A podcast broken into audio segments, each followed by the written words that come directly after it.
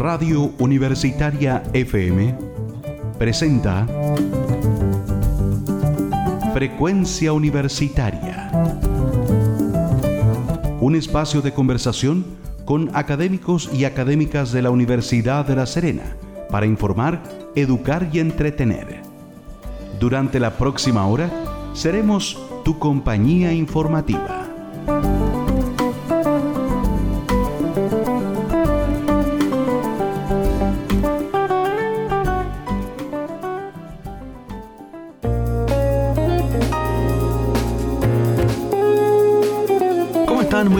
Días, amigas y amigos. Iniciamos un nuevo episodio de Frecuencia Universitaria a través del 94.5 de Radio Universitaria FM en nuestro mes aniversario en el cual celebramos 60 años en el aire. Como cada semana, en este día miércoles, seguimos acompañándoles con información de interés en la voz de los académicos y académicas de nuestra universidad, que son parte del trabajo que desarrolla nuestra institución con el objetivo de aportar al desarrollo regional y nacional. Les saluda Rodrigo Gutiérrez y quiero también saludar a mi de labores, Karina Amke, que me acompaña en esta nueva emisión de Frecuencia. ¿Cómo estás, Karina? Buenos días. Muy buenos días, Rodrigo. Un gusto saludarte como cada día miércoles y también saludar a nuestra audiencia que nos está sintonizando por la 94.5 del dial, acá en las comunas de La Serena, Coquimbo y también en Chile a través de nuestra señal online y también en el extranjero porque nos pueden escuchar a través de nuestra señal allí ubicada en nuestra página web. Como saben, este mes es especial para nuestra radioemisora, estamos cumpliendo 60 años, como bien señalaba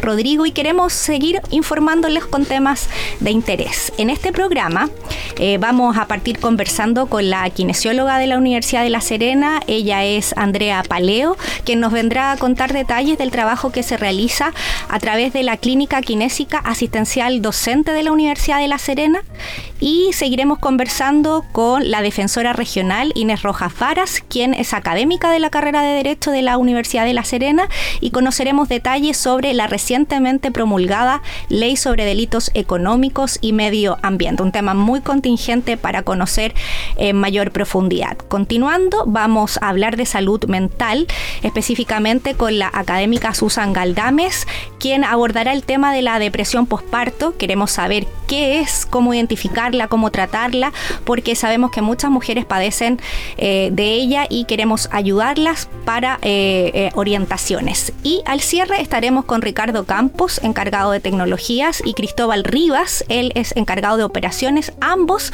del Fab Lab, una iniciativa de la Facultad de Ingeniería que de manera innovadora se encuentra trabajando y aportando a nuestro medio local. De esta manera estaremos con un programa contundente. Para eh, comenzar este día miércoles los dejamos invitados a seguir escuchándonos. Vamos entonces con frecuencia universitaria. Muy bien, comenzamos este primer bloque que queremos saludar porque nos acompaña en el estudio ya nuestra primera invitada, ya es académica de la carrera de kinesiología de la Universidad de La Serena. Hablamos de la kinesióloga Andrea Paleo. Andrea, bienvenida a nuestra radio, ¿cómo estás? Muy buenos días. Muy buenos días. Gracias por aceptar la invitación de Frecuencia Universitaria y queremos eh, en este primer bloque hablar sobre la labor que realizan ustedes desde la carrera de kinesiología y particularmente conocer el trabajo que realiza la Clínica Kinésica Asistencial Docente de nuestra universidad. Cuéntanos un poco de ese, de ese lindo proyecto? Bueno, esta es una labor que comenzó ya hace un par de años. Nació eh, dada la pandemia eh, el año 2021. El año 2020, eh, producto del, del, COVID, se cerraron los campos clínicos y tuvimos que ser creativos y generamos un, un campo clínico virtual el 2021 y eso nos generó una posibilidad de atender de manera virtual a la comunidad. Y es lo que estamos haciendo desde el 2021. Hemos ido poquito a poquito dándonos a conocer. Inicialmente comenzamos con los funcionarios de la universidad y hemos ido con el boca a boca dándonos a conocer. Eh, es una atención gratuita y es telemedicina, más bien telerehabilitación. Es para que se entienda más claramente, rehabilitación a distancia. Perfecto. De tal manera que a través de un computador, vía plataforma Zoom, se atienden pacientes de manera gratuita, independiente de supervisión, eh, de cualquier parte del país, con una derivación médica. Se atienden eh, o se rehabilitan pacientes que tengan eh, la posibilidad o la pertinencia de que su patología pueda ser rehabilitada de manera virtual. Eh, y ha sido una experiencia gratificante, no solamente para nosotros como profesionales, sino que también para nuestros estudiantes del último año de la carrera, que han adquirido eh, competencias no solamente desde el punto de vista profesional, sino que también transversales. ¿Por qué? Porque no es fácil atender a una persona que está al otro lado de un teléfono, de un computador o de una tablet, sin tocarlo. Qué interesante, Andrea, lo que señalas, porque efectivamente esto es una especie de experiencia que ustedes tienen que iniciar a propósito de una necesidad tan eh, agobiante que fue eh, el vivir eh, la pandemia y que obviamente cerró campos clínicos, no tenía la posibilidad de poder tener espacios abiertos para que los estudiantes pudiesen desarrollar sus prácticas y ustedes de manera innovadora crean esta clínica virtual que permite apoyar desde esa época hasta ahora a la comunidad que necesite acceder a ella. En términos concretos, ¿qué necesita un paciente que, como bien escuchábamos, tiene que tener una derivación médica para poder acceder a un tratamiento kinésico? Em, ¿Qué requiere en términos prácticos poder, eh, qué necesita tener para poder acceder a este beneficio eh, que entiendo, eh, como bien señalabas también, puede ser atendida cualquier persona con un sistema de salud diverso en el fondo? Sí, bueno, principalmente una derivación médica que indique que necesita kinesiólogo, ¿verdad? Conexión a Internet. un medio de conexión a Internet, ya sea un teléfono, eh, un computador, una tablet, un espacio físico, digamos, de un par de metros cuadrados, eh, disponible como para poder eh, sentarse cómodamente o poder eh, quizás si es necesario, dependiendo de lo que se necesite hacer de acuerdo a la lesión, patología o indicación que tenga eh, la altura o nivel del suelo o altura que se necesite realizar algo, poder llegar quizás a realizar algún ejercicio a nivel suelo, por ejemplo. Em, por lo tanto, un par de metros cuadrados. Eh, una, ojalá luz eh, suficiente, ojalá es luz natural, sino una luz que le permita nosotros también poder apreciar a través de la pantalla bien lo que necesitemos ver. Eh, si es una menor de edad, eh, quiero decir una persona de 15, 16 años o hasta un niño, un adulto, un tutor, que también puede ser. Si es un adulto mayor que necesita asistencia también, principalmente aquello, porque a medida de que se evalúa en la primera atención al paciente se y a medida que se va avanzando con la persona, se le van solicitando algunas otras eh, cosas como una botella, un kilo de arroz, algo congelado, algún eh, que puede ser incluso, cuando me refiero a algo congelado, una bolsa con agua hielo o al contrario, algo que esté más tibio, por ejemplo. Claro, perfecto. O sea, la idea es poder de alguna forma eh, permitirle al paciente eh, de alguna manera suplir lo que no tiene en una, en una, en una atención eh, físicamente presencial y hacerlo con elementos de la vida cotidiana. O sea, yo, por ejemplo, uno ve habitualmente que eh, en los grupos de adultos mayores, por ejemplo, utilizan elementos como un palito de escoba para hacer ejercicios, para poder recuperar la movilidad, la misma pared de las casas, para poder fortalecer la, los brazos, el, tracto superior del cuerpo. Cuéntanos un poco cómo se asume esto, porque uno piensa que la carrera de kinesiología evidentemente requiere del contacto directo para que los profesionales que se preparan tengan eh, el conocimiento de, la, de la estructura del cuerpo humano y del movimiento que propiamente tal debe existir. Eh, ¿Cómo han reaccionado los alumnos a esta política de, poder implementar eh, y aplicar conocimientos a distancia? ¿Ha sido fácil? ¿Ha sido complicado este camino? ha sido difícil, por supuesto, ha sido difícil, pero lo han agradecido porque les ha permitido desarrollar la habilidad de poder ser creativos, de poder generar y que les broten la posibilidad de hacer ejercicios eh, crear, analizar, ser críticos, ser eh, innovadores desde el punto de vista de poder desarrollar otras habilidades que no tenían, otras herramientas que no tenían y que posiblemente otros colegas no van a tener al mundo laboral al que se van a enfrentar en poco tiempo más.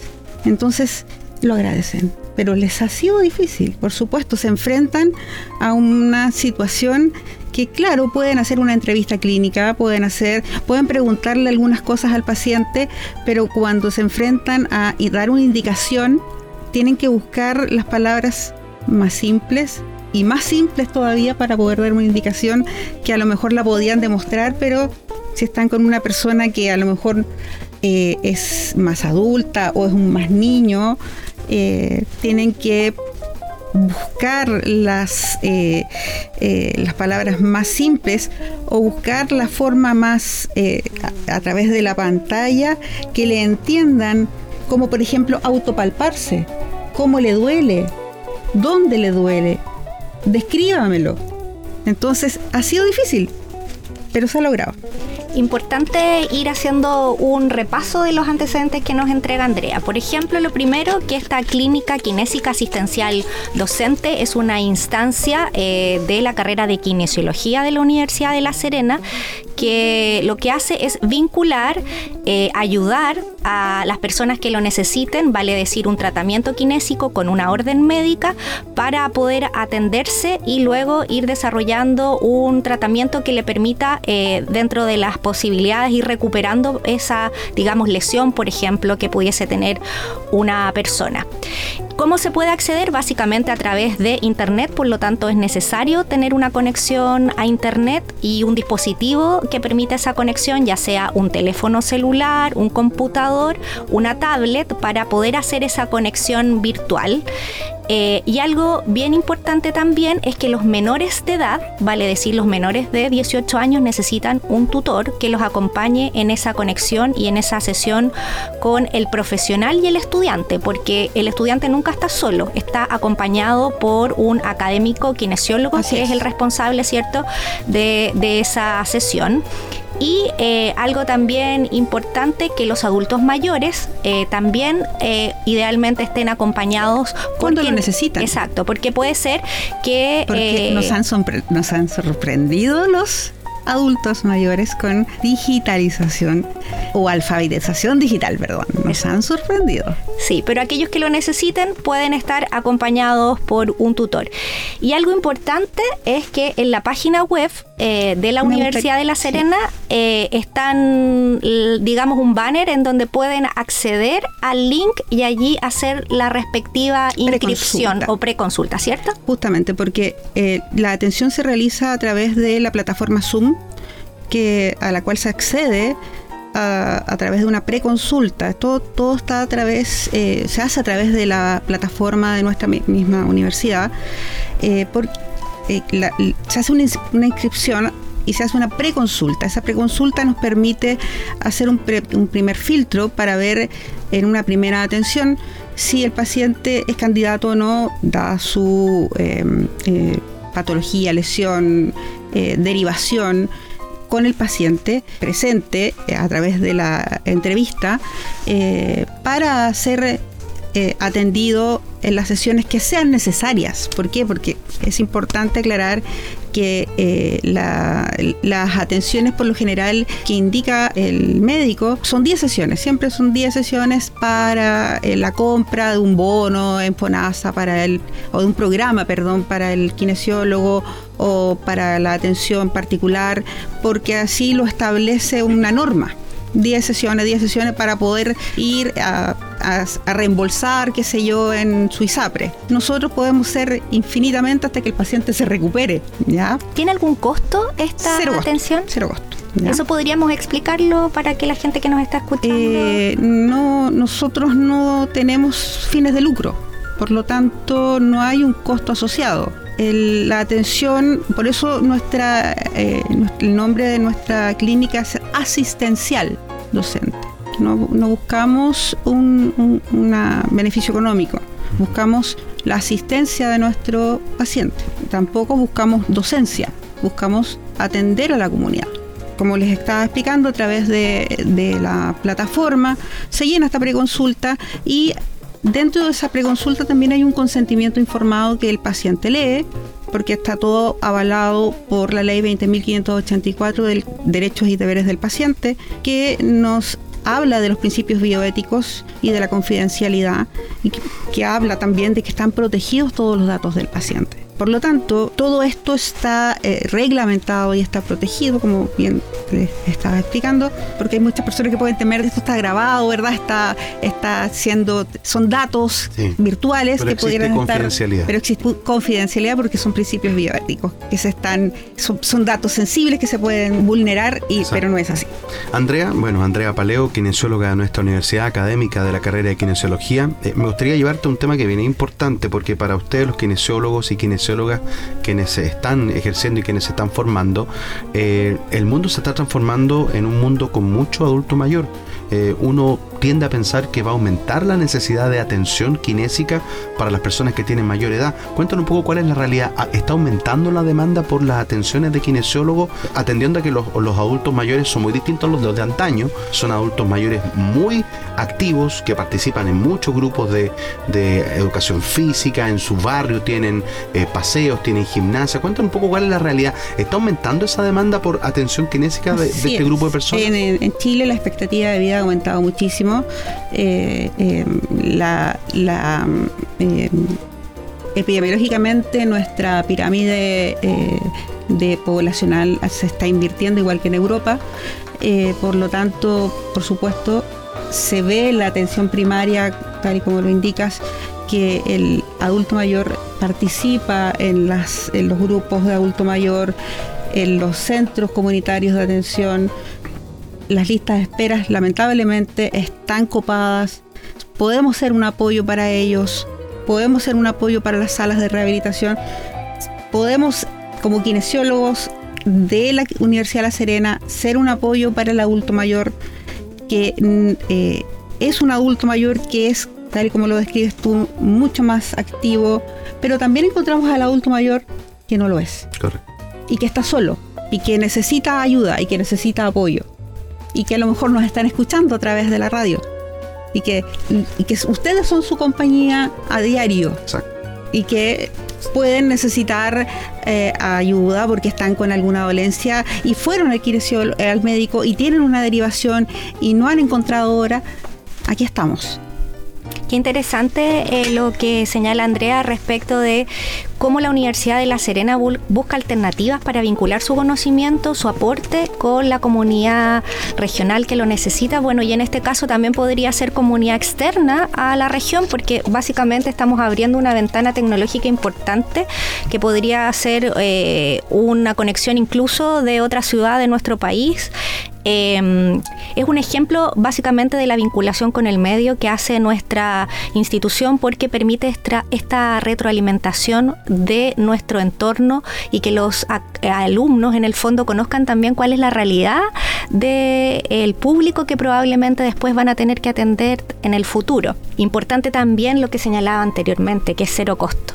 Y eso es tan importante porque lamentablemente en nuestro país muchas veces las atenciones eh, médicas tienen un costo elevado los tratamientos, a veces son tratamientos más extensos a 10 sesiones, como señalaba Andrea, y eso también va aumentando, eh, digamos, la dificultad respecto de poder acceder a un tratamiento eficaz para solucionar una dolencia. Así que muy contentos por esta iniciativa que nos vino a contar Andrea. Muchas eh, gracias por la invitación. Andrea Paleo, ella kinesióloga de la carrera de kinesiología de la Universidad de La Serena. Dejamos abierta esta información para que puedan conectarse a través como les decía, del link que está publicado en la página web de la universidad. También están las redes sociales, en la, está el Instagram de la, de la clínica. Este es el Instagram, la clínica kinesiológica de la ULS, es Kine Active ULS, así es el nombre completo. Kine Active se escribe como activa, Kine Active ULS es el sitio de Instagram para que ustedes lo busquen y puedan participar de las distintas em, atenciones, eh, panoramas y actividades que están desarrollando. principalmente eh, educación. Sí, claro. Mucha, mucha educación la que se hace a través del, de esta red social, se informan talleres. Eh, eh, que se le hace también a la comunidad y a los eh, eh, que los estudiantes siempre están, están subiendo mucha educación comunitaria. Así lo encuentran ustedes en Instagram, red social a la cual ustedes pueden acceder y ahí pueden acceder obviamente al tema del link.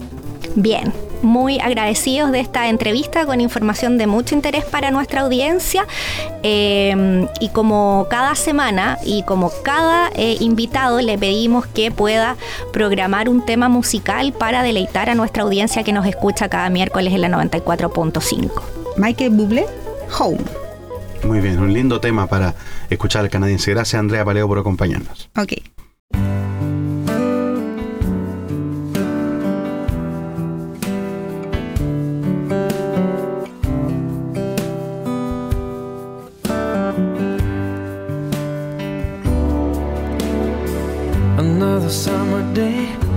Come and gone away from Paris or Rome, but I wanna go home. Mm. Maybe surrounded by a million people, I still feel all alone. Just wanna go home. Oh, I miss you, you know.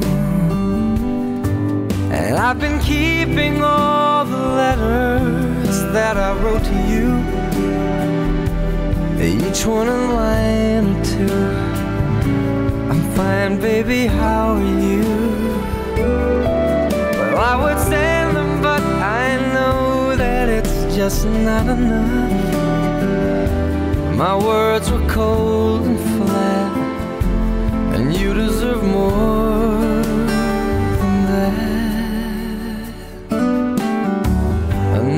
Aeroplane, another sunny place. I'm lucky, I know, but I wanna go home. Mm, I got to go home. Let me go home.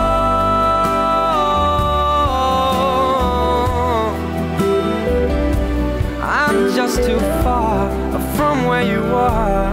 I wanna come home.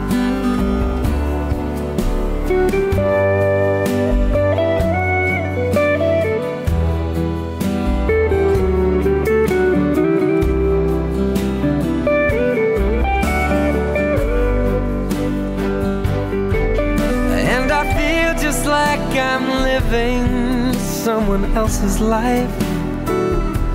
It's like I just stepped outside when everything was going right. And I know just why you could not come along with me. This was not your dream, but you always believed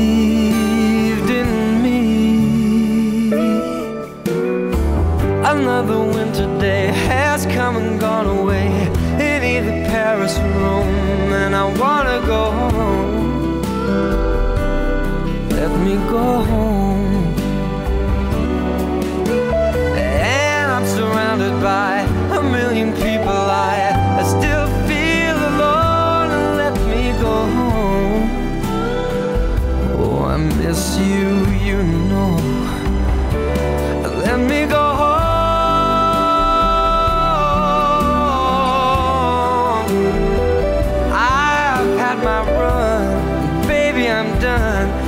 Gotta go home. Let me go home.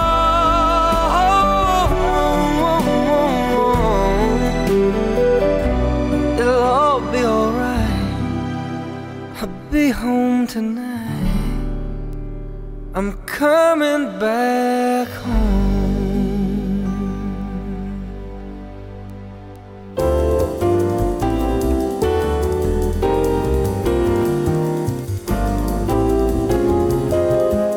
Continuamos haciendo frecuencia universitaria en esta mañana de día miércoles a través de la radio de la ULS. Segundo bloque de programa y queremos saludar a nuestra siguiente invitada. Eh, nos pone muy contentos tener acá en el estudio a la defensora regional, eh, doña Inés Rojas Varas, quien es académica de la carrera de Derecho de la ULS y con quien vamos a conocer detalles sobre la recientemente promulgada ley sobre delitos económicos y de medio ambiente. Defensora, señora Inés, ¿cómo está? Bienvenida a nuestra radio. Hola, muchas gracias, buenos días. Estoy muy bien, gracias. Gracias por acompañarnos y por abordar junto a usted eh, en su condición de, defensora regional y de académica de nuestra carrera de Derecho eh, los aspectos que marcan esta, esta nueva ley. Es una ley nueva, entonces es importante ir conociendo en qué consiste básicamente para iniciar el diálogo esta ley sobre los delitos económicos y de medio ambiente. Sí. Bueno, esta es una ley que fue recientemente promulgada por el presidente Gabriel Boric, pero que aún no ha sido publicada. Recordemos que para que una ley efectivamente entre en vigencia tiene que ser promulgada y publicada en el diario oficial. Por tanto, esto todavía no ha sucedido, estamos a la espera de que prontamente eh, salga la publicación en el diario oficial. Bueno, la ley eh, que regula los delitos económicos y también estos delitos contra el medio ambiente es una ley que viene tramitándose desde el año 2020. Fue una iniciativa de parlamentarios totalmente transversal, o sea, eh, parlamentarios de, de, todo el espectro político y que viene a buscar una y a, saldar una deuda que se tenía en nuestra legislación respecto a la regulación de estos delitos económicos, que son delitos de mucha importancia porque impactan bienes colectivos que nos afectan a todos como eh, sociedad, porque el delito económico no es un delito normalmente que afecte a una persona en particular, como son los delitos comunes, sino que es un delito que afecta a bienes que se denominan colectivos. Entonces, esta, eh, eh, esta nueva ley que ha sido promulgada viene, eh, como decía, a saldar esta deuda y viene, en definitiva, a regular de manera específica las consecuencias que pueden significar tanto para personas naturales como para empresas el tener responsabilidad y, en definitiva, ser sancionado por este tipo de delito. Entonces, esta, esta ley primero para clarificar a los auditores, eh, no es una ley que cree delitos económicos, que eh, a partir de esta ley nazcan delitos económicos. Sí establece eh, algunos delitos contra el medio ambiente, que los establece específicamente, pero en general, respecto a los delitos económicos propiamente tal, es una ley que viene más bien a regular el marco de sanciones, el marco de penas y también las penas sustitutivas que reemplazan a las penas de cárcel que están establecidas especialmente para este tipo de delitos. Entonces no es que se creen nuevos tipos penales, sino que se, se, consideran de acuerdo a lo que vamos a ir conversando como delitos económicos, delitos que ya estaban establecidos en otras leyes, pero que ahora van a tener eh, un tratamiento distinto respecto a las penas aplicables, a las sanciones aplicables y también al modo de cumplimiento de esas penas. En términos ejemplificadores, eh, ¿qué sería, por ejemplo, un delito económico? Bueno, primero establecer que la ley establece cuatro categorías de delitos económicos. La primera de ellas e, es los delitos de primera categoría, que son aquellos delitos que eh, son considerados económicos propiamente, eh, sin, necesidad de otro tipo de, eh, de exigencia adicional entonces son delitos que son económicos per se. Por ejemplo, todos aquellos eh, delitos que eh, se relacionan con el mercado de valores, con ¿no los valores que se transan en bolsas, en, las bolsas de valores, o también aquellos delitos relacionados con eh, la ley de bancos. Esos, por ejemplo, son dos delitos que son declarados delitos de primera categoría y que por el hecho de cometerse son delitos económicos. Existe una segunda categoría que son los que se llaman delitos de segunda categoría en la ley, y que está relacionada con delitos tributarios, todo aquello que no es cierto que regula el código tributario, y los delitos contra el medio ambiente, que son justamente los que nacen de esta ley. Después hay una tercera categoría de delitos, que son aquellos delitos que son considerados económicos cuando son cometidos, por ejemplo, por un funcionario público, en concordancia o en acuerdo eh, con una persona que pertenezca, ejerza un cargo, tenga una función específica o una posición relevante dentro de una empresa o que se haya realizado esta acción con beneficio para una empresa. ¿Ya? Aquí tienen que estar estos dos, eh, eh, estos dos supuestos, que hay un funcionario público y que haya intervenido además un- una persona con un puesto de poder en una empresa o se haya beneficiado a la empresa. Y la, en estos delitos, por ejemplo, podemos ver los delitos eh, de malversación de fondos públicos, el cohecho, que son delitos cometidos por funcionarios públicos. Y los de cuarta categoría, que son también los delitos que eh, se, consideran económicos, son aquellos delitos que eh, se refieren al lavado de activos y a la receptación cuando estos delitos tengan como base algún delito considerado económico. Esas son las cuatro categorías de delito. Quizás para las personas es un poco difícil entenderlo, pero eh, la, tranquilidad que puedo dar es que son todos aquellos delitos que eh, nosotros como comunidad hemos visto siempre, que lo realizan las empresas en general y que ahora eh, son sancionados específicamente en esta ley. Estamos en Universitaria FM junto a la def- defensora regional Inés Rojas Varas, académica de la carrera de Derecho, conociendo detalles de esta nueva ley sobre delitos económicos y medio ambiente. Hay un tema que es clave en esto y que viene, esperemos, a cambiar el escenario, porque las personas que se han visto involucradas en delitos económicos, habitualmente empresarios, autoridades, eh, uno ve que no hay sanciones, que eh, prácticamente no van a la cárcel, no hay una, una pena en contra de ellos. ¿Esta ley va a cambiar esa realidad? ¿Van efectivamente a cumplir un castigo por cometer este tipo de delitos? Bueno, esta ley modifica eh, la forma de determinación de las penas. Las penas ya están establecidas dentro, como les decía yo, de los distintos, eh, de las distintas leyes que regulan este tipo de hecho, pero se modifica la forma de determinación de las penas y la forma de cumplimiento. ¿Y esto por qué? Porque en esta ley se establecen específicamente circunstancias atenuantes y circunstancias agravantes, que son las que tiene que tener un juez, ¿no es cierto?, en consideración al aplicar la pena, que van a ser específicas para este tipo de delito.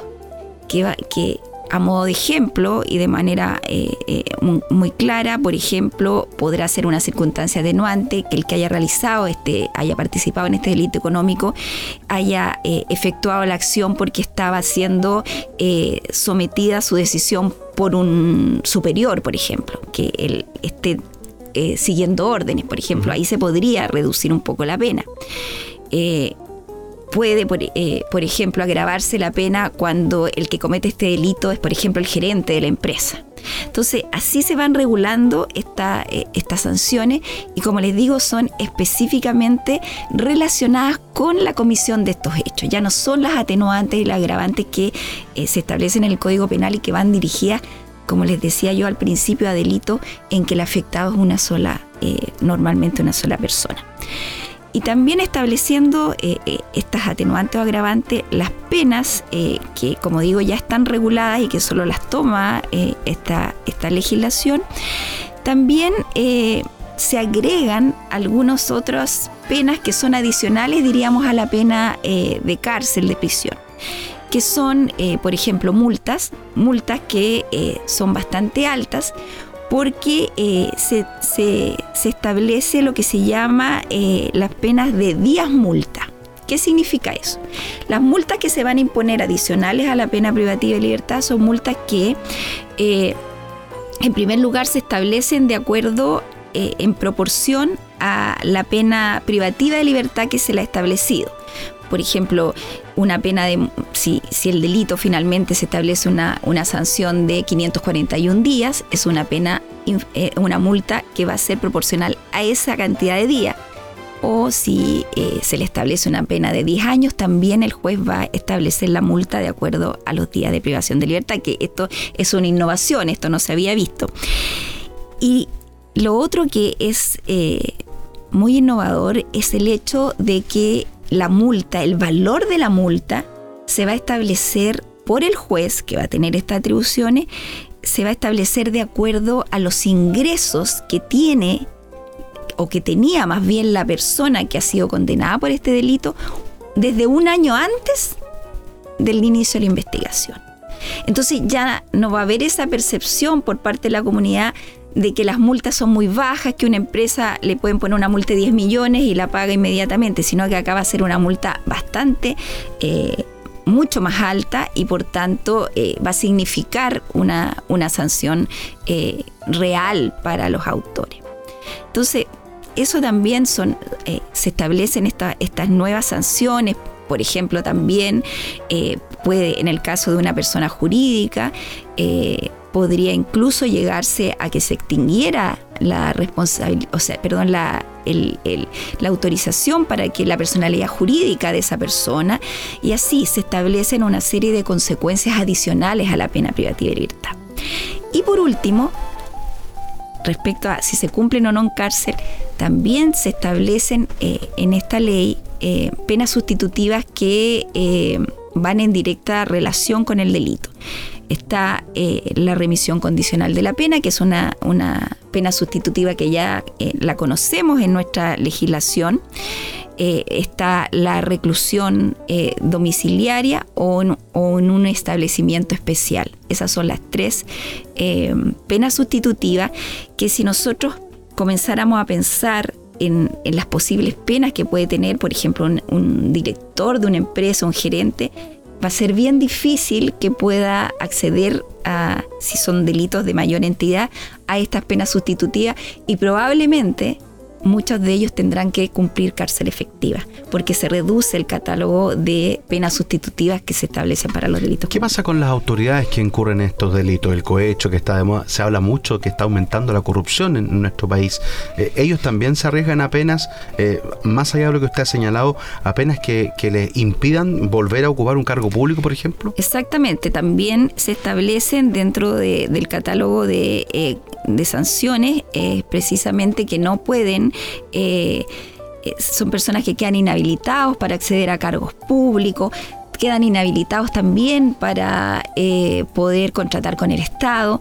Entonces, la verdad es que todo este, este estas distintas sanciones que se establecen en, la ley son sanciones que efectivamente la comunidad podrá apreciar que son justas para el tipo de delito y para el daño económico que producen estos ilícitos. Estamos conversando con la defensora regional a propósito de esta reciente promulgación de la ley eh, sobre delitos económicos y medio ambiente. ¿Cómo va a ser la, en términos prácticos la operatoria de esta ley? ¿Quiénes van a ser los organismos que está, van a estar encargados, por ejemplo, de eh, lo que es llevar estas causas, investigar, eh, defender? ¿Va a ser el mismo sistema que estamos teniendo en la actualidad en nuestro país? Sí, respecto a la operatoria, obviamente es el Ministerio Público el que va a tener que investigar estas causas. me imagino que van a haber unidades especializadas, como ya eh, existen de eh, la investigación de estos crímenes de alta complejidad y eh, esto va a ser visto en los tribunales de garantía y obviamente en mi caso de defensora regional, la Defensoría Penal Pública también podría asumir la, la, representación de alguno de estos imputados o bien los abogados particulares. En los casos que hemos conocido a nivel país, por ejemplo, el tema de la colusión eh, de empresas, ¿sería este un delito económico, por ejemplo? ¿Sería un caso para investigar a, partir de esta ley? Sí, eh, existen eh, algunos, y, eso quería ser un poco clara, algunas vacancias, algunos tiempos que van a van a tener que esperarse respecto a esta ley para que entre totalmente en vigor. Por ejemplo, todo aquello que dice relación con la responsabilidad de, las personas jurídicas, a lo, cual apunta un poco tu pregunta, eh, se va a empezar recién a aplicar un año después de que sea publicada la ley. ¿Qué es lo que se busca en definitiva con estas vacancias que se llama que mientras eh, no se aplica en, un tiempo, es que la empresa, y eso es lo que se le va a exigir a las empresas, las empresas puedan prepararse para enfrentar esta nueva ley, porque ya la empresa eh, va a tener que contar, ¿no es cierto?, con equipos que eh, estén estudiando todas las consecuencias, diríamos, del actuar de las empresas y que eh, sean preventivos, de la, que prevengan la comisión de estos delitos. Entonces, las empresas, porque esto es solo aplicado al grande empresariado, yo dejar claro que las microempresas no, ellas no, no entran dentro de esta, de esta ley, a ellas se le aplica el régimen común, pero el gran, el gran empresariado, las grandes empresas van a tener que contar probablemente con asesores jurídicos, con asesorías jurídicas, con, con eh, un equipo que prevenga eh, que no se vuelvan a cometer estos delitos, porque como digo, las consecuencias son tan grandes que incluso podría llevar a eh, dejar sin efecto la personalidad jurídica. Sin lugar a dudas, entonces esta ley va a venir a regular, a ordenar y eso va a significar mayores garantías para los ciudadanos de nuestro país. El tema del medio ambiente me, queda dando vuelta, señora Inés, respecto a por qué se incorpora junto con los delitos económicos, eh, siendo que evidentemente eh, es, es una, una, rama que quizás debería estar aparte, porque hay muchos delitos medioambientales que, que, la gente puede cometer incluso en el día a día. O sea, de, momento botar basura en un camino ya es un delito. Entonces, la gente no tiene muy, muy claro que, que votar un, un elemento, un desperdicio, ya está incurriendo en una, en una falta, falta la norma, ¿no? Exactamente. Bueno, eh, en mi opinión, porque la verdad que no conozco cuál es la razón eh, directa por qué se eh, involucraron acá este tipo de delitos, pero yo creo que acá lo que se protege, como les decía yo, eran bienes colectivos. Y el medio ambiente es uno de, de, de los bienes que tenemos que gozar todas las personas. Entonces se incorporaron en esta ley también con sanciones altas, con este régimen especial, ¿no es cierto?, de, de pena por la importancia que tiene el cuidado del medio ambiente en, para nuestro país. Bien, eh, hemos quedado bastante informados sobre esta recientemente promulgada ley sobre delitos económicos y de medio ambiente y sobre una voz muy autorizada, la defensora regional Inés Varas, quien es académica de nuestra carrera de Derecho de la Universidad de La Serena, lo cual es un gran orgullo para nuestra institución. Eh, queremos agradecerle la gentil eh, asistencia a nuestro estudio y como cada semana nuestros invitados eligen un tema musical para nuestra audiencia. Así que queremos también darle esa posibilidad a usted. Y saber que le gusta de música también. Bueno, eh, la música que me gusta en general es la música en español y me gustaría el tema Adiós de Gustavo Cerati. Muy buen gusto. Vamos a la música entonces y seguimos haciendo frecuencia universitaria.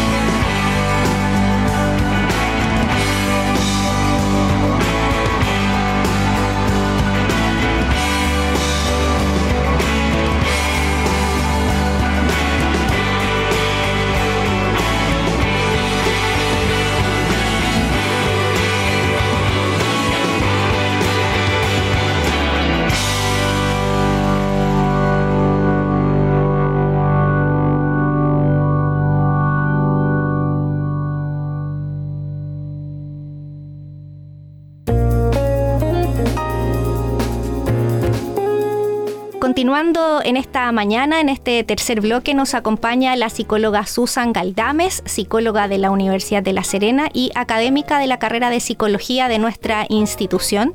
Con ella queremos profundizar sobre un tema muchas veces eh, poco visible que tiene que ver con la depresión por posparto que afecta a muchas mujeres en nuestro país. Bienvenida, señora Susan, a nuestro programa Frecuencia Universitaria. Muchas gracias. Eh, primero queremos partir en términos sencillos para que pueda entender nuestra audiencia. ¿Cuándo podríamos eh, decir eh, o señalar que nos encontramos frente a un cuadro de depresión postparto? Eh, bien, bueno, es, hay una, una reacción, ¿cierto? Que es normal de unos dos, tres días después del parto, donde todavía hay una, una irregularidad hormonal y, no es en ese minuto, sino que si más allá empieza, ¿cierto? Cuando el, resto de las, de las puérperas se va recuperando, hay algunas personas que empiezan a empeorar, digamos, respecto a su ánimo. Eh, bueno, la depresión se caracteriza como eh, algunos síntomas que son a nivel corporal también, eh, como por ejemplo la pérdida del apetito, el aumento del apetito, la pérdida del deseo sexual, las dificultades para dormir, ¿cierto? Y eh, un componente más cognitivo, que es el tipo de ideas, digamos, de pensamiento, que en el caso de la depresión son negativos, ¿cierto? Pesimistas, incluso hay ideas de muerte, digamos, de... Eh, y algunos que son emocionales, como, eh, ¿cierto? La irritabilidad, la labilidad, digamos, ponerse a llorar, digamos, en, forma no controlada. en fin, la dificultad para disfrutar. Y básicamente, como estamos en el escenario, ¿cierto?, del posparto, hay una dificultad para eh, establecer un vínculo con el bebé. Y eso es lo complicado, ¿ah? lo que la hace más compleja que la depresión de, una persona común y corriente, digamos, no madre. Em, ahora bien, la mayoría de los síntomas, o sea, creo que el 50% al menos viene, no es solo posparto, sino que viene de antes. Ya. hay, digamos, estudios que muestran que eh, durante el embarazo también hay varias, eh, al menos un, grupo de mujeres que van a, sentirse mal. se habla de un 41% de más o menos de, personas que van a tener sintomatología clínica, o sea, de, malestar eh, psicológico. por lo tanto, también no es, digamos, algo que aparezca tan de forma, digamos, relevante solo postparto, aunque sí también hay algunas personas que sí responden de esta forma eh, posparto. Las causas que se asocian a la depresión posparto principalmente serían causas de trastornos hormonales o tiene que ver también con esta eh, nueva etapa de vida que se mm. enfrenta y que trae obviamente cambios en la condición de vida también. Mm. Como todos los fenómenos psicológicos, lamentablemente, digamos, uno no puede encontrar solo una causa, eh, son multicausados y eh, efectivamente hay una parte corporal, digamos, de hecho la depresión implica un desequilibrio, ¿cierto?, en, las neuronas, digamos, en, los neurotransmisores que, tiene, digamos, el cerebro. Eh, sin embargo, también hay causas asociadas al, apoyo social, a las relaciones que tienen las personas, digamos, eh, que son muy importantes a la hora de predecir o, de afectar, digamos, una depresión. O sea, la relación que hay entre esta mujer y, la pareja, digamos, eh, es un, tema muy relevante. La relación con su familia de origen también, o sea, cuál es el, nido, digamos, cuál es la red de apoyo que tiene esta persona. Eh, a veces tiene que ver con lo socioeconómico también, hay otros estresores que se van sumando y que terminan dando cierto este, este impacto. Señalábamos al inicio de este bloque que muchas veces se invisibiliza esta depresión posparto y que se tiende a poco, digamos, valorar también por el entorno, en el sentido de que esto va a pasar, que esto es parte de la vida, de los cambios que significa la maternidad cuando nosotros tenemos que preocuparnos y entender que puede ser que no sea solamente este hecho de cambio de vida, sino que hay algo un poco mayor que hay que tratar con, una ayuda, digamos, psicológica o, em, en este caso, cuando es una depresión, ya una ayuda más bien médica. Em, en salud pública en general se utiliza un instrumento, digamos, cuando van a control las mujeres, digamos, eh, a las seis semanas, me parece, y- o en algún minuto. ¿ah? Ahora, lamentablemente muchas mujeres que no se controlan en el, en el sistema público y en el privado no es así. A lo mejor también el médico privado les va a preguntar. Pero yo creo que tenemos que observar. Una, una cosa es que la mujer pida ayuda, pero eh, también les cuesta, porque como tú dijiste, esta cosa de, de no, no tenerlo visible es porque hay una, una idea, un- una ilusión, digamos, de que la maternidad está asociada a algo positivo, algo como que, que, por así decirlo, la mujer es un beneficio para uno. Eh, por lo tanto, se niega este otro componente, digamos, que el de la dificultad que implica, ¿cierto?, todo el proceso de crianza. Y por otra parte está el que la mujer tiende a asumir muy sola este proceso de crianza. O sea, en la medida que, tenemos más equilibrio en los roles, eh, en el sentido de que la pareja, ¿cierto? El papá también participa de, eh, de la crianza, entonces vamos a, a tener, ¿cierto? Eh, mayor protección. Ahora, cuando uno eh, observa el, el exceso de llanto, ¿cierto? Que esto no se pasa, que hay, que hay eh, como decía, dificultades para dormir, digamos que son muy importantes, independientemente que la guagua a veces te despierte, pero en el fondo hay personas que no pueden dormir, un- una irritabilidad aumentada, ¿cierto? Eh, ideas que se verbalizan respecto, ¿cierto? A no querer o encontrar que la guagua es fea, qué sé yo. Pueden haber eh, eh, como el- elementos que sean muy mm, pasajeros, pero generalmente cuando uno ve que esto se queda y esto va como aumentando, podría sí ser de ayuda que la familia asuma mayor mayor protección, digamos, a ese bebé que, que- que está y que, por así decirlo, está en los minutos eh, más claves de su vida. Por lo tanto, ese es como el mayor, eh, pasándonos al tiro un poco el, el- respecto al impacto, porque si tú te pones a pensar una madre depresiva, no es responsiva a las necesidades de su bebé. Y eso eh, va a ser un, va a tener un impacto desde el desarrollo cerebral del bebé, digamos, o sea, estamos hablando de, de consecuencias que pueden ser eh, a largo plazo.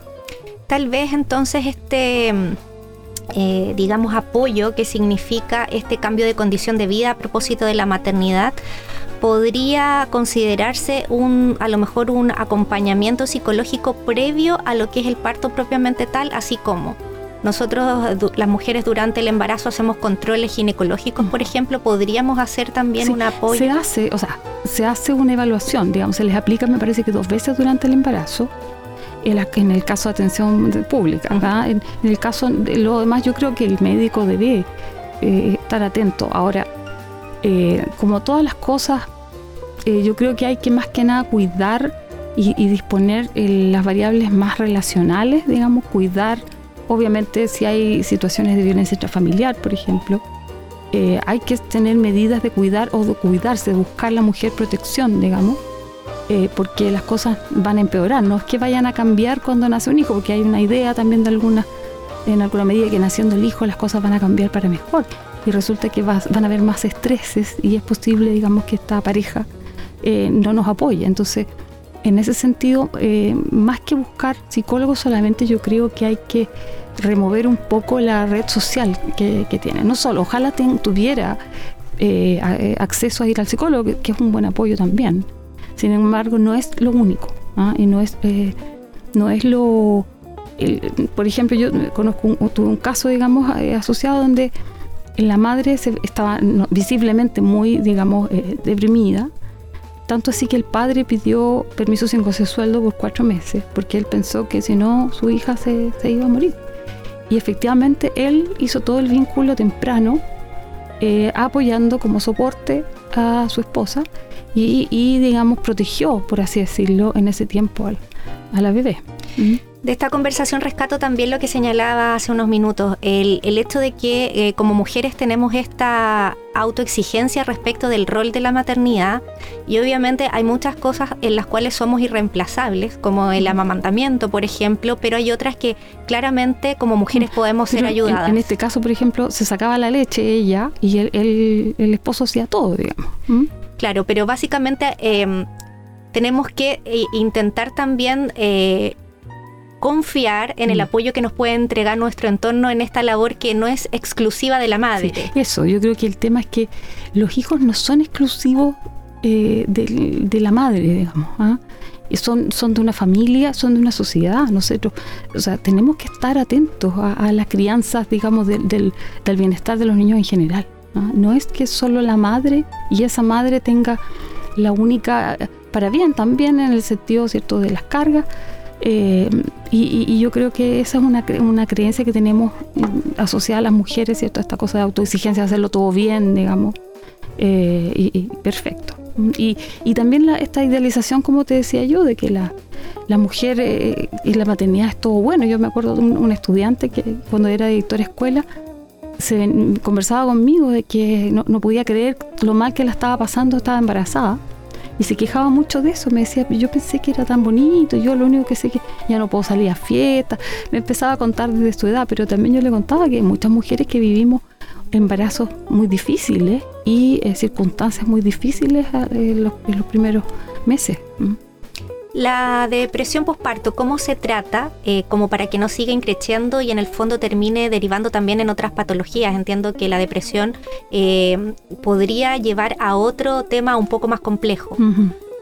En general tiene buena remisión. Si se trata, hay fármacos, digamos, que, que van a ayudar hay apoyo terapéutico también, digamos, que, debería instalarse. Eh, pero, insisto, si hay eh, factores de estrés, eh, como por ejemplo si hubiese violencia familiar, esa no va a terminar el, el estresor. O, o, por ejemplo, si, si una mujer tiene que atender a varios hijos en común y eso la tiene sobrepasada, por mucho que vaya al psicólogo, ¿me entiendes? Eh, como que también no idealizar lo que va a lograr el psicólogo. Yo creo que, que eso es algo natural, el nacimiento, y que debiésemos como generar las mejores condiciones eh, para que eh, las mujeres puedan, junto digamos a sus familias, atender a los hijos. Y técnicamente en el caso de aquellas mujeres que en, en el caso de un, em, digamos, de un, un hijo tengan otros, ¿esto es, eh, digamos, repetitivo o no es condicionante? Puedo tener en un embarazo o en un posembarazo eh, depresión postparto, pero en el siguiente hijo no es lo mismo. Claro, es que como decía yo, como es multifactorial, es cada, vez, cada vez podría haber una mayor probabilidad, pero no es necesariamente igual, porque las condiciones en que se da ese embarazo siguiente van a ser distintas. Eh, quiero también aprovechar de señalar que pueden haber casos que son mínimos, digamos, en, número, gracias a Dios, son como una, una en mil, digamos, personas, un poco menos, eh, puede dar una, eh, lo que se llama psicosis postparto, que tiene que ver con eh, que después de, unas par de semanas, cuando ya se debería empezar a regular el sistema, qué sé yo, hormonal y corporal, empiezan a empeorarse, a agudizarse también ideas que pierden el juicio de realidad. ¿Ah? que también eso sí, eso sí que es absolutamente necesario que se trate por un psiquiatra. ¿ah? y también hay, eh, muchas veces está indicada hospitalización. Por ejemplo. Por el cuidado del bebé, sobre todo. Sí.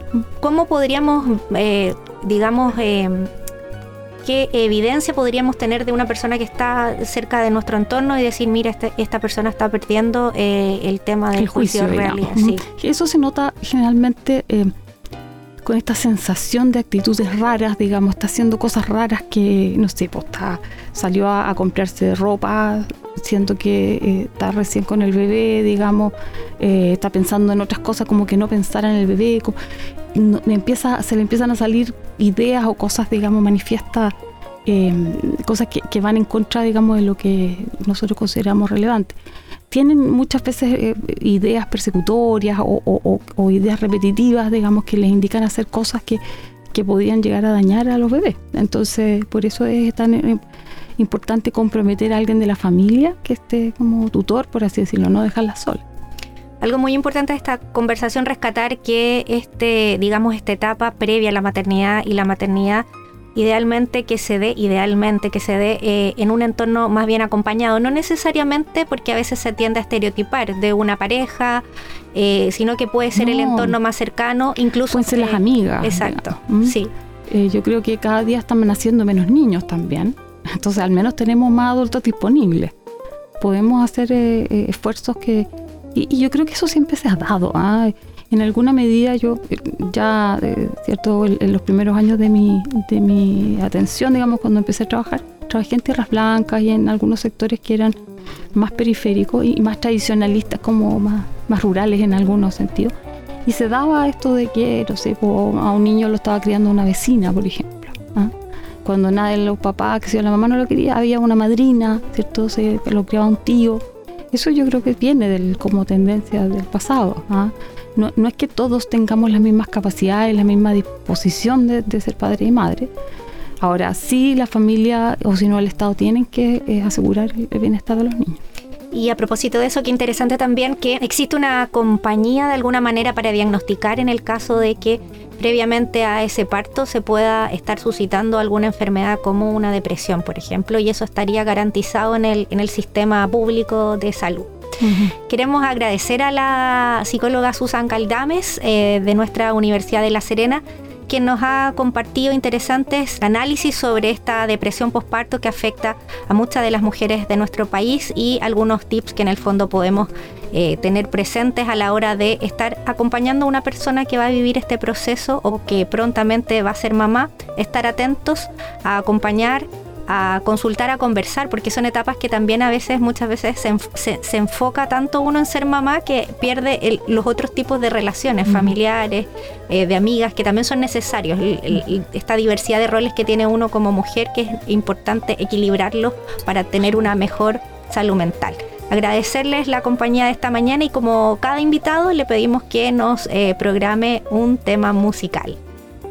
Estaba pensando, eh, hay una canción de Whitney Houston eh, que no me acuerdo el, nombre exacto, digamos, pero, pero habla un poco de, del, amor eh, eh, propio, digamos, ah, y, y, y, en los niños. Perfecto, nos vamos con ese tema musical entonces y seguimos en frecuencia universitaria.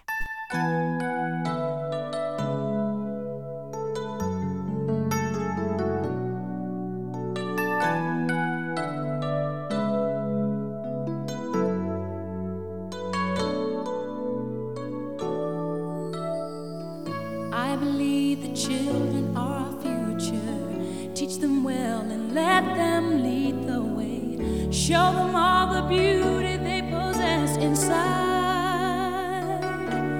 Give them a sense of pride to make it easier. Let the children's laughter remind us how we used to be. Everybody searching for a hero. People need someone to look up to. I never found anyone who fulfilled my needs. A lonely place to be, and so I learned to depend.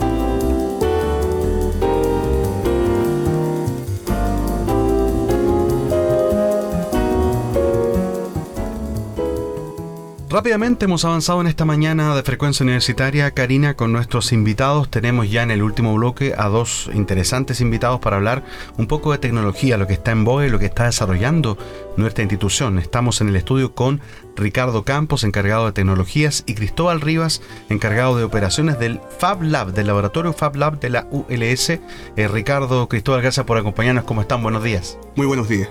Muy buenos días, muchas gracias por invitarnos. Muy contento de, estar aquí con usted y, por supuesto, con disposición a, conversar de tecnología y innovación con la comunidad. Qué entretenido poder abordar esta temática que está muy en boga y que cada día nos va sorprendiendo más. Eh, partamos por lo que eh, cuenta la universidad hace un tiempo ya, este laboratorio Fab Lab. Cuéntenos un poco eh, en qué consiste, por qué nace este laboratorio. Perfecto, vamos, vamos al, al origen, ¿sí? El laboratorio prototipado Fab Fuels nace al alero del proyecto de mejoramiento continuo de la Facultad de Ingeniería, Fuels 2030, que busca llevar a la facultad a un estándar internacional hacia, hacia ese año. Y uno de los hitos particulares del eje de innovación y emprendimiento era la construcción de un espacio maker, por decirlo de alguna manera. ¿sí? Entonces, un espacio dedicado a la innovación, al emprendimiento, donde se reúne tecnología y nace este término del Fab. Bueno, esto como comenta digamos Cristóbal, nació como de alero de Corfo y dentro, digamos, de la, visual que se vio en este caso cuando se visitaron eh, universidades extranjeras, ahí se detectó, digamos, que, bueno, al principio se está empezando en un QWOR, pero al visitar, por ejemplo, universidades como el MIT, ahí donde está, digamos, el origen de este término del Fab Lab, ahí, digamos, se detectó que era mejor traer este tipo de espacios para, digamos, incentivar más que nada, bueno, en facultades de ingeniería también igual se implementan, como la de la Chile, ahí también se implementó, digamos, de, de cierta manera igual, entonces se trajo ese término, se acuñó acá, digamos, en este caso en la Facultad de Ingeniería, se sumó otros elementos, por ejemplo, un estudio de integración digital, donde se hace, se hace eh, aula invertida, también se agregó el, componente de Big Data y 5G, que ahí, digamos, está incorporado, y también igual la parte de simulación, en este caso, digamos, para desarrollar procesos y, ver algunos, digamos, eh, aspectos como apoyo a la investigación. Para quienes nos están escuchando, eh, contarles que el Fab Lab se encuentra ubicado en el campus eh, de Ignacio Domeico, allí en Benavente. Es un espacio bastante grande, importante. No es un espacio tecnológico virtual, sino que es un espacio concreto eh, en donde hay un laboratorio que está muy bien equipado con nueva tecnología y con tecnología de punta para una serie de actividades que ustedes desarrollan en, el Fab Lab. Cuéntanos un poquito, Cristóbal, de ese tema. Exactamente, si tal como tú lo dices, este laboratorio está equipado con distintas tecnologías que están a disposición de la comunidad universitaria y de a poco nos vamos introduciendo y conectándonos con la sociedad en general. En particular contamos con un área de fabricación aditiva, tenemos 10 impresoras eh, de impresión 3D, son 9 que tenemos de impresión de fundido de material y la siguiente es de impresión de resina, lo que nos permite hacer prototipos rápidos y baratos. ¿ya? Entonces no, podemos, no tenemos que incurrir en grandes costos para poder hacer una fabricación aditiva. Otra área interesante que tiene el Fab es la fabricación sustractiva, donde contamos con un equipo CNC láser y un equipo CNC router que nos permiten hacer em, trabajo en madera, acrílico, vidrio y cualquier otro material que podemos ir testeando, conociendo sus parámetros de velocidad y potencia con el láser particularmente. Eh, otra área interesante es el área de desarrollo, de placas de desarrollo, donde principalmente hay las grandes componentes son las placas de Arduino y la placa Raspberry Pi, que conectado con sensorización ya podemos empezar a hacer eh, juegos con robótica y conectarlo, por supuesto, con todas las otras áreas del Fabla, tanto fabricación aditiva y sustractiva. Ricardo, la última área. Bueno, y también contamos con la parte un poquito más digital, digámoslo así, de como el área de, las realidades, realidad aumentada y realidad virtual. Y ahí se hacen experiencias en este caso que muchas veces son como medios interactivos para explicar, digamos, algunos fenómenos que son algo complejos. De hecho, en ese marco se han hecho, digamos, algunas aplicaciones interesantes. Por ejemplo, algunos estudiantes han hecho, digamos, aplicaciones en torno a hacer... Eh, un apoyo al lenguaje de señas, por ejemplo, cómo se enseña, digamos, en este caso ese tipo de lenguaje, o simulaciones tan simples en, el caso de la ingeniería, como explicar eh, cómo funciona la, electricidad, con movimientos de ampolletas y, digamos, y, resistencia, pero con todo este ámbito, digamos, digámoslo así, virtual. En ese punto de la virtualidad, hace poco se lanzó un proyecto de recorridos virtuales para adultos mayores eh, con la Fundación eh, Cadena, de Favores. Exactamente Eh, ¿Contar un poco a nuestra audiencia eh, sobre ese proyecto también? Sí, claro, por supuesto. Nosotros siempre hemos dicho que el Fab Lab de la Facultad de Ingeniería es un facilitador de tecnología, tanto a la interna de la comunidad universitaria, pero también hacia, hacia la externa. Y es por eso que estamos trabajando en diversos proyectos también. Y uno muy emblemático es justamente el que estamos trabajando con, con KN Favore, el cual trata de acercar eh, el turismo de una u otra manera a eh, adultos de tercera edad, cierto adulto mayor y también a niños de zonas vulnerables y a través del uso de la realidad virtual. Entonces, con el equipamiento que nosotros tenemos, que serían eh, los óculos en este sentido, eh, ellos pueden experimentar cualquier parte del mundo, vivenciar eh, cualquier parte, así que lo hace muy interesante y acerca de cierta manera el turismo a través de la tecnología. Entonces ahí cumplimos nuestro objetivo de ser facilitadores de tecnología. Seguimos dialogando en nuestro programa con eh, los encargados del Fab Lab. Está Cristóbal Rivas, encargado de operaciones del Fab Lab, Ricardo Campos, encargado de tecnologías.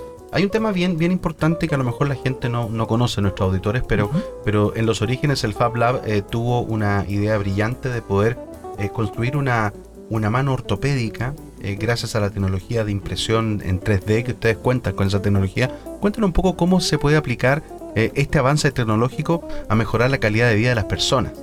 Exactamente, de hecho, eh, cualquier eh, definición de tecnología que nosotros queramos buscar tiene que estar ese componente de poder solucionar problemáticas de la sociedad a través de una manera eh, económica y, responsable sustentablemente. Entonces, en ese sentido, la capacidad tecnológica que nosotros tenemos nos permite siempre estar buscando y detectando problemáticas de la sociedad y a través de la capacidad tecnológica que tenemos solucionarlas. En particular en ese proyecto, que también se trabajó con, Raquel Salina, también académica de la Facultad de Ingeniería, eh, se pudo escanear, ¿cierto? Con escáner 3D, la técnica de la fotogrametría, eh, manos, y con ello tener el, recurso digital y luego llevarlo a la impresión 3D y con eso también contribuir a solucionar el problema de una persona. Como eso, hay mucho también de lo que estamos colaborando con esta nueva impresora de resina que le estábamos comentando. Estamos trabajando con el departamento de odontología para poder hacer nuevas placas dentales y lo- ponerlo a disposición de los estudiantes y con eso iterar en ciertos proyectos que puedan también de una u otra manera llegar a solucionar problemáticas cotidianas de la gente. Así que eso es muy interesante. Ricardo, ¿quiere agregar algo de...? No, no, no, en este caso estamos ok. En términos actuales, ¿podrían contarnos un poquito cómo se están vinculando con el medio, con los públicos objetivos que tienen ustedes como laboratorio? Actualmente te- tenemos, digamos, harto vínculo con los colegios. Hemos recibido, digamos, más de 370, digamos, estudiantes. De hecho, hace, hace poco, digamos, realizamos algunos talleres también, igual algunos estudiantes de, de acá de los colegios de la zona. Y también igual participábamos en este caso en algunos eventos que son de acceso público y ahí participan muchas veces, digamos, niños. En este caso, como por ejemplo en la Biblio Game que vamos a estar presentes. eh, eh, en agosto, ¿cierto? Acá ahora, digamos, finales de agosto. De hecho, coincide con el día del gamer que la biblioteca quiere conm- conmemorar.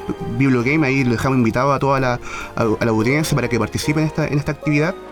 Ahí, digamos, nosotros vamos a estar ahí presentes con un, tecnostand en este caso, que por, por lo general siempre, digamos, nosotros visitamos estas áreas con esta, digamos, llevando la capacidad tecnológica que está ubicada en el Fabla al, digamos, a la comunidad, por lo tanto, ahí hacemos una exhibición de lo que tenemos aquí nosotros internamente ahí sigamos en, en esa instancia y en el marco de muchas veces también de esa colaboración nosotros desarrollamos algunos mini talleres, digámoslo así, donde digamos damos en este caso algunos principios de impresión 3D y cosas así por el estilo que están aquí en la capacidad del, del. Bueno, interesante saber cómo es la, la recepción de los alumnos, que porque ustedes están instalados en un punto neurálgico del, del- del Así edificio de ingeniería, entonces tienen la transparencia, están las puertas abiertas permanentemente y se ven las máquinas trabajando. Eh, el otro día, por ejemplo, para una actividad de aniversario, vimos cómo ustedes construyeron eh, un, eh, un tablero de ajedrez con tecnología de, impresión láser, ¿no? Eso, así se Claro, ahí se mezcló Claro, corte láser, sí. corte láser y fabricación aditiva. La impresión 3D para hacer las piezas y toda la fabricación sustractiva para hacer el, el tablero. O sea, esto Sí. en el futuro implica que, que las empresas del mañana van a tener la capacidad, por ejemplo, de, de hacer sus propias piezas para una máquina. Eh, por ahí va la mano de la tecnología, ¿o ¿no? Exactamente, exactamente. Eh, de una u otra manera, toda esta tecnología viene a cambiar los paradigmas de fabricación y de producción. De, cierta manera, también tiene un foco sustentable. ¿Por qué? Porque, por ejemplo, la impresión 3D utilizamos un filamento que es un ácido poliláctico, que es un derivado del maíz, y que podemos volver a reutilizar una y otra vez. Tenemos también la tecnología, por ejemplo, para chipear ese, ese PLA y volver a hacer nuevas placas de PLA y poder eh, volver a imprimir o volver a utilizarlas como otro material. Entonces, además, todas estas tecnologías permiten eh, un cambio en paradigma, como les decía. Si el día de mañana se me pierde, por ejemplo, la típica cadenita de una cortina roller, ya no tengo que comprarme toda la cortina roller, sino que puedo fabricar mi propia cadenita y ya tengo solucionado el problema. Entonces, detalles tan pequeños como eso y cotidianos, puedo solucionarlo a través de tecnología que hoy en día está al alcance. No tampoco es algo tan exorbitadamente caro. Y dentro de la Facultad de Ingeniería está disponible para toda nuestra comunidad. Este laboratorio tiene la particularidad, como bien decía Ricardo en este caso, que recibe colegios eh, y créanme que cuando uno está en ese espacio es muy atractivo porque uno como adulto se ve bastante eh, llamado a interactuar con las máquinas y me imagino que para los colegios, los profesores que siempre están buscando alternativas más innovadoras de enseñanza o de vincularlos con eh, mayormente con la tecnología, los estudiantes es una muy buena alternativa. ¿Cómo se pueden contactar con ustedes eh, los que nos están escuchando y tienen el interés de poder ir a conocer el Fab Lab? ¿Tienen algún espacio eh, coordinado para recibir visitas? Cuéntanos un poquito de aquí. Particularmente, bueno, la red social que tenemos mayor movimiento en Instagram, ahí lo invito, digamos, que nos, sigan a Fábulas Fiuls, ahí arroba Fábulas Fiuls. Pero particularmente el, nexo directo que nos llega a nosotros es mediante correo electrónico, ahí digamos fabulasfiuls.cl, ahí nos llega en este caso todo, digamos, mensaje y requerimiento que la comunidad queda, digamos, in- indicarnos nosotros. Ahí nosotros, digamos, bueno, acorde, digamos, a, la agenda y muchas actividades que nosotros tenemos consideradas, hacemos en este caso, digamos, siempre un, bloque para poder, digamos, eh, recepcionar a los estudiantes. Y por lo habitual, siempre re- eh, realizamos una especie de Tecnotour, que es ahí lo que nosotros lo hemos, digamos, etiquetado, digamos, este tipo de eventos, donde hacemos una pasada, digamos, por todas las capacidades tecnológicas del Fab Lab y hablamos a grandes rasgos también igual de los principios de cada tecnología para igual también, digamos, y ya hacer una introducción, digamos, a, esto, a estos e- elementos, dado que también igual en la educación ahora es un nuevo elemento, por ejemplo, la, edu- la educación maker, que está, digamos, ahí muy en boga, es ya todas estas capacidades que van adquiriendo los estudiantes con estas tecnologías, ahora son también igual, se pueden sumar a cualquier perfil de egreso, o cualquier perfil, digamos, en este caso profesional que a futuro pueden tener. Qué importante es lo que señala Ricardo, porque permite vincular también, preparar a nuestros estudiantes muy cercanos a la tecnología, que es lo que estamos en la actualidad viviendo, esta revolución tecnológica que avanza eh, muy rápidamente y que obviamente la idea es que cuando salgan al mundo laboral, los profesionales tengan las capacidades, las competencias para poder desenvolverse en este mundo tan eh, acelerado. Sin duda. Ricardo Campos, Cristóbal Rivas, eh, encargado de tecnología y operaciones del Fab Lab, gracias por visitarnos. Eh, yo no sé, van a tener que hacer un sorteo entre ustedes porque al final de este diálogo tenemos que programar una canción y tienen que escoger cuál es la que vamos a compartir con nuestro auditor. bueno, evocando un poquito el gracias totales, digámoslo así, aprovechando el asunto. Ahí, ahí nosotros, digamos, música ligera puede ser de, de, de ahí buscando ahí, poder hacer la, la canción idónea. Muy bien. Vamos con, con Soda Stereo y escuchamos esta canción. Que les vaya muy bien. Muchas gracias. Muchas gracias.